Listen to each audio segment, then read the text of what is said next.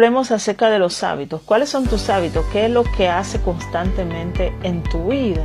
Los hábitos se forman en base a repeticiones. Recuerda que la repetición es la madre de todas las habilidades. Un hábito no nace de la noche a la mañana, no. Un hábito es algo constante. Hábitos que nosotros mantenemos constantemente son los cimientos de todos nuestros resultados. Te invito a que hagas una lista de cuáles son los hábitos que quieres cambiar, cuáles son los hábitos que quieres modificar y cuáles quieres incorporar a tu vida. Por ejemplo, si tú quieres bajar de peso y tu meta es mantener un peso, un peso saludable por cuestiones de salud, si llevas 10, 15 años de tu vida comiendo comida que no es saludable, pues bueno, comienza a modificar ese hábito.